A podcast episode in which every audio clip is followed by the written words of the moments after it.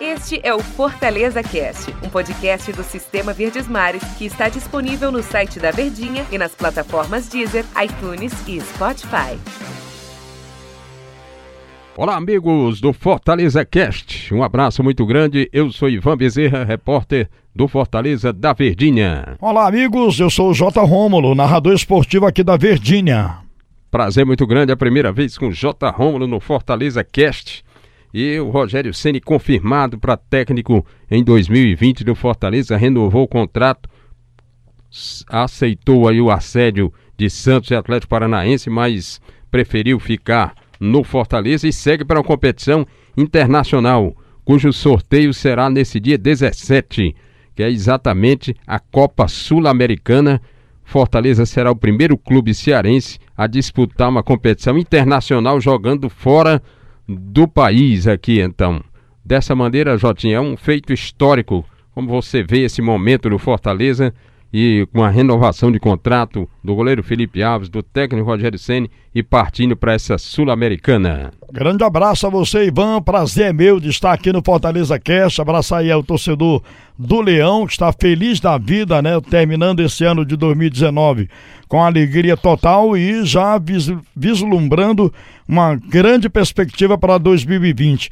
Quanto a tudo isso que está acontecendo de bom no Fortaleza, é espetacular, não é, Ivan? Para a torcida do Leão, para o time do Fortaleza, a renovação do Felipe Alves, que foi sondado pelo Ceará, o Rogério Ceni se tornando aí o, te, o primeiro técnico, ou pelo menos a gente não tem lembrança de um técnico passar três temporadas, ele vai para a sua terceira temporada, ou seja, três anos seguidos à frente de um clube. Isso é muito importante para aquilo que está planejando Fortaleza para essa temporada e participar desta competição sul-americana em nível internacional, disputando com clubes de outros países, né?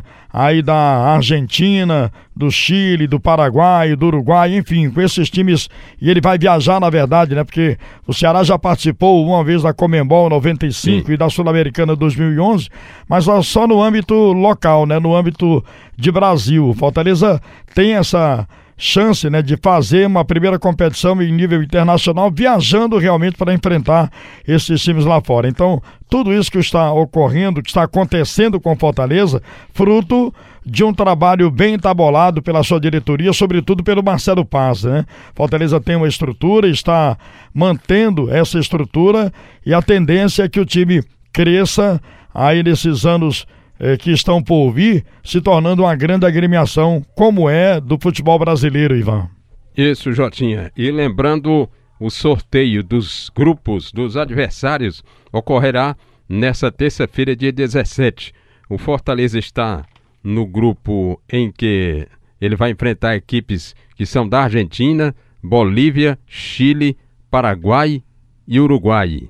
Na Argentina, por exemplo, ele corre o risco de pegar um Vélez Sarsfield que ele em 1994 foi campeão da Libertadores. Pode pegar de cara também o Independente, que tem sete títulos da Libertadores. Também tem dois títulos aí da Sul-Americana em 2010 e 2017. O argentino, o Argentino Júniores, que é outra equipe forte que pode vir. Aí no, uh, do Uruguai pode vir o Liverpool ou River Plate.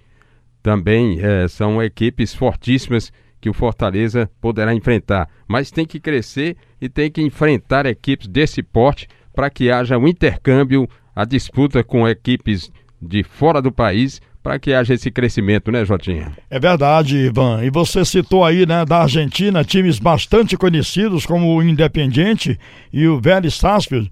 Mas o futebol uruguai e o futebol paraguai também são rivais do futebol brasileiro, né? Embora que ah, você citou aí o River Plate, né, lá do Uruguai. O River Plate da Argentina tem mais tradição, mas o futebol uruguaio e o futebol paraguaio, repito, eles são muito aguerridos, né? São jogadores que são bastante assim é, disputam uma partida com um calor intenso, né? E querem ganhar, são jogadores que fazem tudo para ganhar, então será uma competição difícil. Mas o Fortaleza também tem essa filosofia, tem essa máxima de ser um time aguerrido, um time de muita tradição, de muita força, né?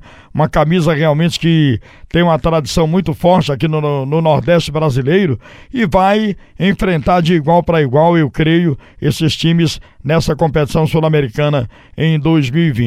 E isso é ótimo, né, para o crescimento do futebol cearense, para o crescimento da marca Fortaleza Esporte Clube, que vai ser conhecida mais do que já é, tem torcida no mundo inteiro, né? Vai ficar essa marca mais consolidada e, enfim, vai mostrar realmente ah, tudo aquilo que está planejando a equipe do Fortaleza, meu querido Ivan Bezerra. Sim, exatamente, Jotinho. Eu perguntava, inclusive, ao presidente do Fortaleza, Marcelo Paes, se ele iria fazer grandes contratações exatamente para a Copa Sul-Americana, mas aí ele ponderava que não há uma necessidade assim premente de se contratar jogadores exclusivamente sul-americanos para mudar o perfil da equipe para disputar a Copa Sul-Americana, porque ela é eliminatória. Ele pode em dois jogos ser eliminado ou então no máximo avançar e de repente ser eliminado em outra fase e contratar jogador pensando apenas na Sul-Americana não seria uma coisa muito prudente, mas ele vai contratar para ao longo do ano todo contratações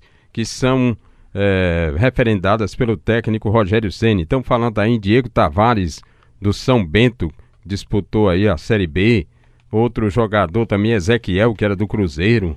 São jogadores que estariam agendados a título de especulação para o Fortaleza. Mas o certo é que viajam nessa terça-feira, já estão seguindo viagem o presidente Marcelo Paes e o gerente Sérgio Papelim para que possam acompanhar em loco o sorteio dos grupos, que acontecerá também junto com o sorteio da Libertadores, da Pré-Libertadores, etc. E vai até a noite, até 20 e 30, começando esse sorteio, se estende um pouco pela noite para que a gente saiba os adversários do Leão. Não é, Jotinha? É a expectativa. E outra coisa, o sócio torcedor do Fortaleza continua crescendo com a renovação de contrato do Rogério Senna. Estava em 34 mil sócios, ele está se aproximando a 35 mil porque mesmo sem jogar, ele estava meio estagnado. Quando se anunciou a renovação de contrato do Rogério Ceni do goleiro Felipe Alves, imediatamente os sócios passaram a fazer adesões constantes, de maneira que deve aumentar muito ao longo da semana, Jotinha. É verdade, Ivan. Eu vou aqui por partes, né, e vou falar realmente dessa atitude do Marcelo Paes acertadíssima, né? Não vai contratar jogador só para uma competição, vai contratar jogador para toda a temporada. Parabéns ao Marcelo Paz por essa decisão, né? Quanto ao que você falava em relação ao Rogério Ceni, né? O Rogério Ceni é, deu uma guinada aí no sócio torcedor do Leão, é porque tem realmente essa essa empatia perfeita, né, entre Rogério Ceni e Fortaleza. O Rogério Ceni é importante para o Fortaleza, mas o Fortaleza também é importante para a equipe para o Rogério Ceni. Então isso aí causa esse, essa alegria ao torcedor do Fortaleza e consequentemente vai para a buscar ser sócio, torcedor e tudo isso vai fazer com que o Fortaleza venha a crescer cada vez mais, Ivan. E isso é muito bom, repito, para o futebol cearense e ótimo para a marca Fortaleza. E Jotinho, eu estava lembrando aqui que o Fortaleza tem dois sul-americanos aí que poderão dar um, uma informação muito boa sobre as equipes que eles irão enfrentar. Juan Quinteiro, zagueiro, que é colombiano, o argentino Mariano Vasquez é outro argentino, os dois estão no elenco. Juan Quinteiro, titular absoluto, Mariano não teve muitas oportunidades com Rogério Ceni. Tinha o uruguaio Santiago Romero, mas não teve muitas opções. Aliás, não jogou na Série A do Brasileiro. E os dois aí, Quinteiro e Mariano Vasquez, poderão passar aquele intercâmbio para os outros jogadores e assim criar aquela união aí, esse, essa corrente para frente para o tricolor. Tem informações sobre os adversários e também, além disso, tem também o pessoal da que faz a, o centro de excelência, o, de, de, de investigação dos adversários, o pessoal fica vendo todos, analistas de desempenho, ficam vendo como estão os adversários para que passem para o Rogério Ceni, que também conhece o mercado sul-americano, né? É verdade. Olha, o Juan Quinteiro, que inclusive jogou no Deportivo Cali, né, que vai estar também na Sul-Americana, e não vai pegar o Fortaleza, pelo menos nesse momento, né? E Isso. se o Fortaleza passar de fase, quem sabe até possa pegar, claro, também se o Deportivo Cali for mais adiante. Mas é um jogador super importante, é titular do Fortaleza, é um jogador com essas características, é muito aguerrido, muita força, muita vibração e tem conhecimento e vai passar realmente esses seus conhecimentos do futebol uh, sul-americano para o Rogério Ceni, que também a gente crê, né? O Rogério Ceni é um cara muito atualizado, inteligente como é, já deve estar sondando isso aí, pesquisando, averiguando tudo isso aí. Mas é isso aí, Ivan. Fim de ano espetacular para a torcida leonina, para a família leonina e 2020 vislumbra-se um ano melhor ainda com Fortaleza galgando, pelo menos buscando galgar voos mais altos para a temporada. Muito obrigado, Jotinha. Prazer muito grande, é isso, pessoal, o torcedor do Fortaleza, ouvintes da Verdinha. Era o nosso recado de hoje no Fortaleza Cast.